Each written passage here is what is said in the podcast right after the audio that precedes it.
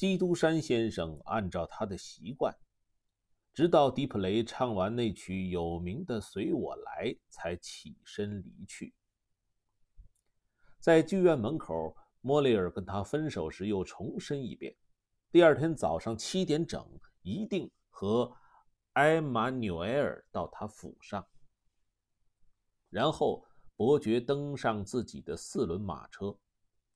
神色始终那么安详，脸上始终笑容可掬。五分钟后，他回到了自己的府邸，而只要是了解伯爵的人，看见他进门对阿里说下面这句话时的表情，是绝不会搞错其中含义的。阿里，把那对象牙柄的手枪拿来。阿里把手枪匣拿给主人。伯爵开始细心的查看武器。对一个即将生命托付给这两把钢制的小玩意儿和几粒铅子的人而言，这样的细心是极自然的事情。这两把手枪是基督山定制了，特地用来在室内打靶的。只要轻轻的一扣扳机，子弹就会悄然出膛。待在隔壁房间的人，谁也不会猜到伯爵在照靶场行话说的那样练练手。就在他握紧手枪，朝着一块当靶纸用的铁板上的黑点瞄准的当口，书房的门打开，巴蒂斯坦走了进来。伯爵还没来得及开口，就瞥见房门外站着一个戴面纱的女子。他是随着巴蒂斯坦走进来的，此刻在隔壁房间幽暗的光线下，可以看清他的身影。他看见伯爵手里握着枪，还看见桌子上放着两把剑，便猛地冲了进来。巴蒂斯坦用询问的目光看着主人。伯爵示意他退下，巴蒂斯坦退了出去。随手把房门关上。您是谁，夫人？伯爵对戴面纱的女人说。陌生女人环顾四周，确证没有旁人在场，便弯下身子，仿佛要跪下似的，双手合在胸前，用微婉凄婉之极的口吻说道：“埃德蒙。”别杀死我的儿子吧！伯爵往后退下一步，轻轻的喊了一声，不由自主的一松手，手枪掉了下去。您在说什么名字？德，莫塞尔夫人。他说：“您的名字。”他撩开面纱，大声说：“这是也许只有我一个人还没忘记您的名字。”埃德蒙，来看您的不是德摩尔塞夫夫人，而是梅塞泰斯。梅塞泰斯死了，夫人。基督山说：“我已经不认识叫这个名字的人了。”梅塞泰斯还活着，先生。梅塞泰斯还记得您的声音，因为您在刚，他在刚见到您。甚至在看清您的面容以前，就认出了您，埃德蒙，认出了那只有您才有的说话的声音。从那时起，他就步步紧随着您，注视着您，为您悬着心。他不用去找，也能知道是谁给了德摩尔塞夫先生这沉重的一击。您是想说菲尔南吧，夫人？基督山以一种苦涩的讥讽口吻说：“既然我们在回忆当年的名字，那就把他们全都回忆起来吧。”基督山说“斐尔南”这个名字的时候，那种恨之入骨的表情，让梅塞泰斯感到一阵恐惧的震颤，瞬间传遍了全身。您看，埃德蒙。我并没有搞错，梅塞泰斯喊道：“我有理由对您说，饶了我的孩子吧。”谁告诉您，夫人？说我恨您的儿子了。我的主啊，没人说过。可是，一个母亲是天生就有另一种感觉的，我全都猜到了。今晚我跟在他后面到了歌剧院，躲在楼下的包厢里，我全都看见了。既然您全都看见了，夫人，那么您看见是菲尔南的儿子在当众侮辱我吧？基督山的语气平静的怕人。哦，发发慈悲吧。您也看到了吧？伯爵继续说：“要不是我的朋友莫雷尔先生抓住他的手，他就会把手套摔到我的脸上来了。请您听我说，我的儿子。”他也猜到了是您，他认定是您让他父亲遭受了这场灭顶的灾祸。夫人，基督山说：“您说错了，这不是灾祸，而是惩罚。让德摩尔塞夫先生遭受这一切的，并不是我，而是决意惩罚他的天主。”可您为什么要去代替天主呢？梅塞泰斯喊道：“当天主都已经忘却的时候，为什么您偏偏还要记得呢？约阿尼娜和他的总督跟您埃德蒙有什么相干？费尔南蒙代出卖阿里台佩莱纳又有什么对不起您的地方呢？”所以，夫人，基督山回答说。这些都是那个法兰克军官跟瓦西里基的女儿之间的事情，那并不关我的事。您说的有理。如果说我曾经发过誓要报复，那我既不是像那个法兰克军官，也不是像德摩尔塞夫伯爵，而是要向那个加泰罗尼亚姑娘梅塞泰斯的丈夫，向那个打鱼的费尔南报复。啊，先生。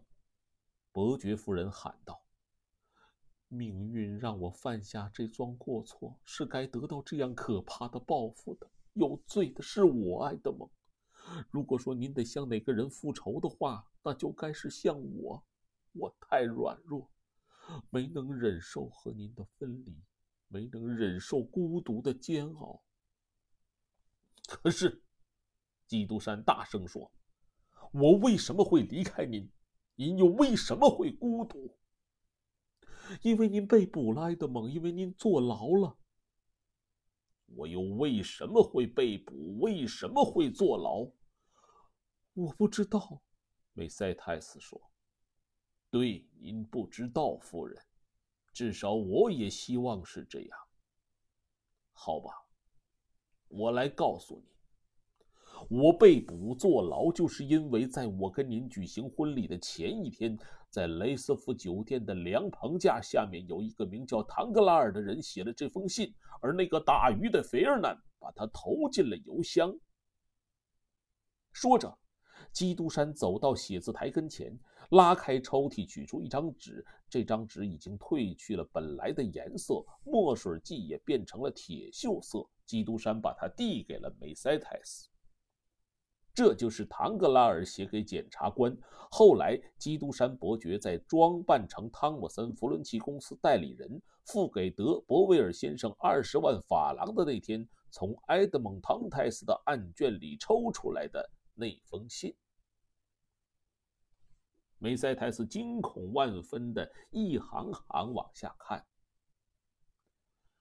检察官先生抬见，鄙人乃王石与教会之友，现有一事禀报：法老号大副埃德蒙·唐泰斯从士麦拿港返航途中，曾于那不勒斯和费拉约港逗留。此人奉缪拉之命送信给逆贼，并奉逆贼之命将一封信转交给巴黎波拿巴党人委员会，逮捕此人，并可截获罪证。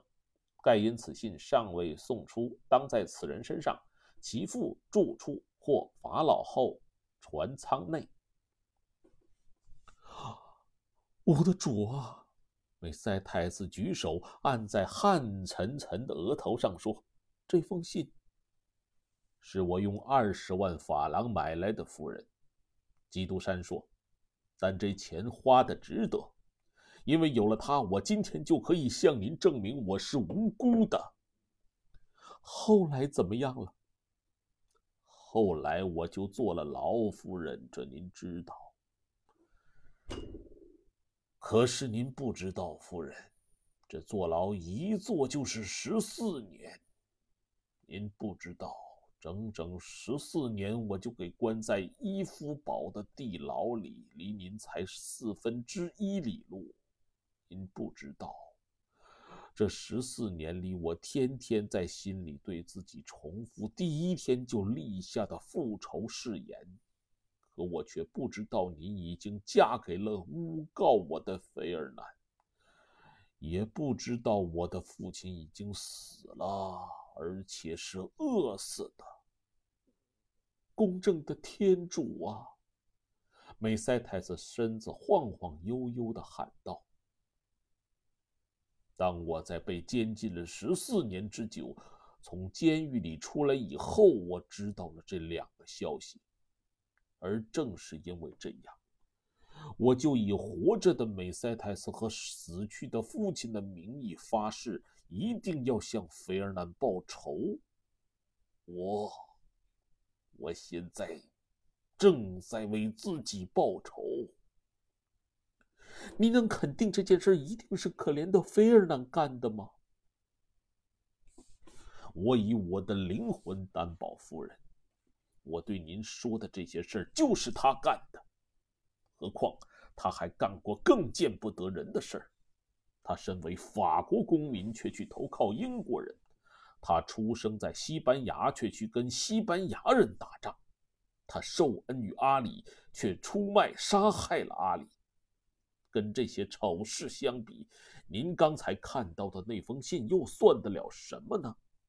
那不过是失意的情人设下的一个圈套。对后来嫁给了他的那个女人来说，我承认，而且我也理解这是可以原谅的。可是对一个原来要娶这个女人的男人来说，这是无法原谅的。好吧，法国人没有惩处这个叛徒，西班牙人没有打死这个叛徒。躺在坟墓里的阿里也没能惩罚这个叛徒，而我被出卖、被谋害、被埋葬在另一座坟墓中的我，靠着天主的仁慈从这座坟墓里爬出来了。我理当为天主来报这个仇。天主派我来就是为了报仇。现在我来了。可怜的女人又低下头去。把头埋在手掌中间，她双腿弯下去，跪在了地上。请您宽恕吧，爱德蒙，他说：“请为我而宽恕吧，我依然是爱着您的。”为人妻的自尊心遏制住了情人和母亲的感情冲动，他的前额低的。快要碰到地毯了，伯爵抢步上前把他扶了起来。于是他坐在一张椅子上，泪眼婆娑的望着基督山苍白的脸。这张脸上悲痛和愤恨的表情依然显得很可怕。让我不要去灭绝这个该诅咒的家族，他喃喃地说。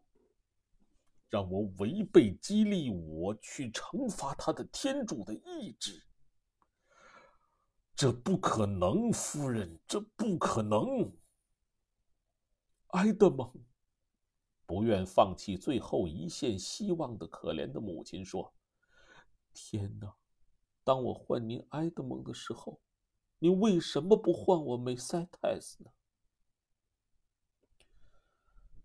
梅塞泰斯，基督山重复说：“梅塞泰斯。”哦，是的，您说的有理。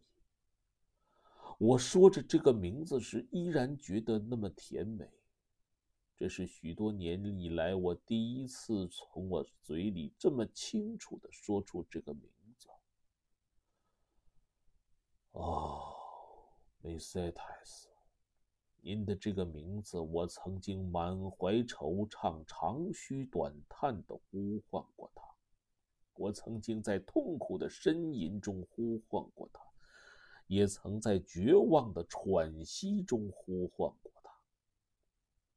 在严寒刺骨的冬天，我在地牢的麦秸堆上冻得发抖时呼唤过他；在酷暑难熬的夏天，我在牢房的石板地上辗转反侧时呼唤过他。梅塞泰斯，我非得为自己报仇不可，因为我受了十四年折磨，我哭泣诅咒了十四年，现在。我对您说，梅塞泰斯，我非得为自己报仇不可。伯爵生怕自己会因当年深爱的恋人的乞求而软下心来，所以在用回忆重新唤起仇恨的感情。您报仇吧，埃德蒙！可怜的母亲喊道。但请您在有罪的人身上复仇，在他身上复仇，在我身上复仇，但不要在我儿子身上复仇吧。圣经里写道，基督山回答说：“父亲做的恶将报应在子女身上，直到第三代和第四代。”既然天主授意先知这么写，为什么我得比天主更仁慈呢？因为天主拥有时间和永恒，而人是无法拥有这两样东西的。基督山长叹一声，听上去犹如凄厉的哀嚎。他用手死命的去揪自己浓密的头发。埃德蒙，梅塞泰斯向伯爵伸出双手，继续说：“埃德蒙，从我认识您起，我就一直珍爱着您的名字，把对您的回忆深藏在心中。爱德蒙，我的朋友，我心中的镜子，时时刻刻照见的这个高贵纯洁的形象，请您别让它蒙上一层阴影吧，爱德蒙。”但愿您能知道，无论是在我指望您还活着时，还是在我以为您已经死了以后，我曾经为您向天主祈祷过多少次啊！即使我以为您死了，我还一直为您祈祷。我以为您的尸体被埋葬在哪座阴森森的塔楼下面，或者被扔进了堆埋死亡囚犯的深坑。我曾经怎样的泪如雨下呀！而我除了祈祷和哭泣，爱德蒙，还能为您做些什么呢？我要告诉您，整整十年，我天天夜里都在做同一个梦。我听说了您想逃跑，顶替一个囚犯钻进一块裹尸布，结果人家把您这个活人当尸体从伊夫堡崖顶给扔了下去。直到您撞在岩石上发出惨叫时，抬尸体的人才知道死人掉了包，但这时他们已经成了送您命的刽子手。埃德蒙，我凭我苦苦哀求，希望得到您宽恕的儿子的头颅启示。爱德蒙，整整十年。我每天夜里看见那几个人在一座山崖的顶端晃悠着一团说不出形状，也说不出究竟是什么的东西。整整十年，我天天夜里都听见一声惨叫，惊醒过来时浑身颤抖，手脚冰凉。埃德蒙，请相信我，尽管我是有罪的，可是我也忍受着。这种种折磨，您尝过父亲在您离去时死去的滋味吗？基督山把双手插进头发里，喊道：“您见到过您心爱的女人把手伸给您的情敌，而您却在不见天日的地牢里声音嘶哑的喘着气的情景吗？没有。梅塞泰斯截断他的话说：“可是我见到我心爱的人，就要成为杀害我儿子的凶手了。”梅塞泰斯说出这句话时，神情是那么悲痛，语气是那么绝望。基督山听到这句话，听到这语气，不禁迸发出一阵引起喉头剧痛的啜泣。狮子被征服了。复仇者被说动了。